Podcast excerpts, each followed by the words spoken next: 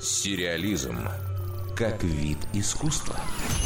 Не нужно превращать Толкина в очередной деньгопоток. Питера Джексона на вас нет. Просто бред какой-то.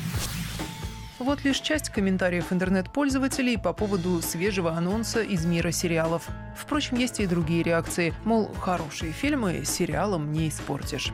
Взбудоражила всех новость о том, что ранее экранизированная Питером Джексоном эпопея «Властелин колец» Джона Толкина может лечь в основу телевизионного шоу. Как сообщает Variety, киноконцерн-гигант Warner Bros. уже приступил к переговорам с компанией Amazon Studios. Решается вопрос с наследниками писателя, которые владеют правами на его книги. По слухам, только их придется обогатить аж на 250 миллионов долларов. А ведь в дальнейшем нужно будет вкладывать сотни миллионов еще и в производство проекта. Такую историю на коленке явно не снимешь. Тем более, что в планах у людей, которые разрабатывают эту идею, догнать и перегнать.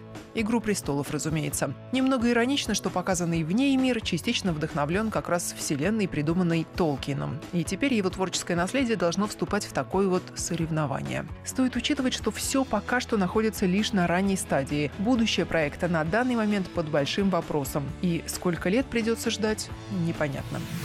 Ну а ранее появилась хорошая новость для тех, кому больше по душе юмористическое и менее масштабное фэнтези. Новозеландский режиссер Тайка Вайтити, чей кинокомикс «Тор Рагнарёк» сейчас собирает внушительную кассу в мировом прокате, заявил, что хочет превратить в сериал свою комедию «Реальные упыри». Оригинальное название «What We Do in the Shadows». Это остроумное псевдодокументальное исследование жизни вампиров в современном мире, напомню, вышло в 2014-м. Помимо всего прочего, там рассказывалось о том, как сложно жить, когда не отражаешься в зеркале и не выносишь солнечного света. По словам Вайтити, если телеверсия появится, то действие ее развернется уже не в Новой Зеландии, а в США. Дарья Никитина, Радио России «Культура».